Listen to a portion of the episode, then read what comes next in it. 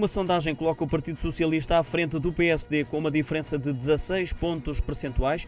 Os socialistas surgem com 39,7%, enquanto que os social-democratas reúnem 23,6% das intenções de voto, aumentando assim a diferença entre os dois partidos. A sondagem realizada pela Aximage para a TSF e Diário de Notícias revela ainda que o PS segue à frente do PSD em quase todos os segmentos. Na classe mais baixa, onde a percentagem do Partido Socialista é cinco vezes superior à do Partido Social Democrata, 61 contra 12%, e junto dos mais idosos é quase o dobro. Em terceiro lugar fica o Bloco de Esquerda, com 8,6% de intenções de voto, seguido do Chega, que obteve 8,5%. Depois surge a CDU com 6%, a Iniciativa Liberal com 4,8%, o que representa o recuo de um ponto percentual face à última sondagem. O PAN também desceu para 3,2%, o CDS subiu para 1,1%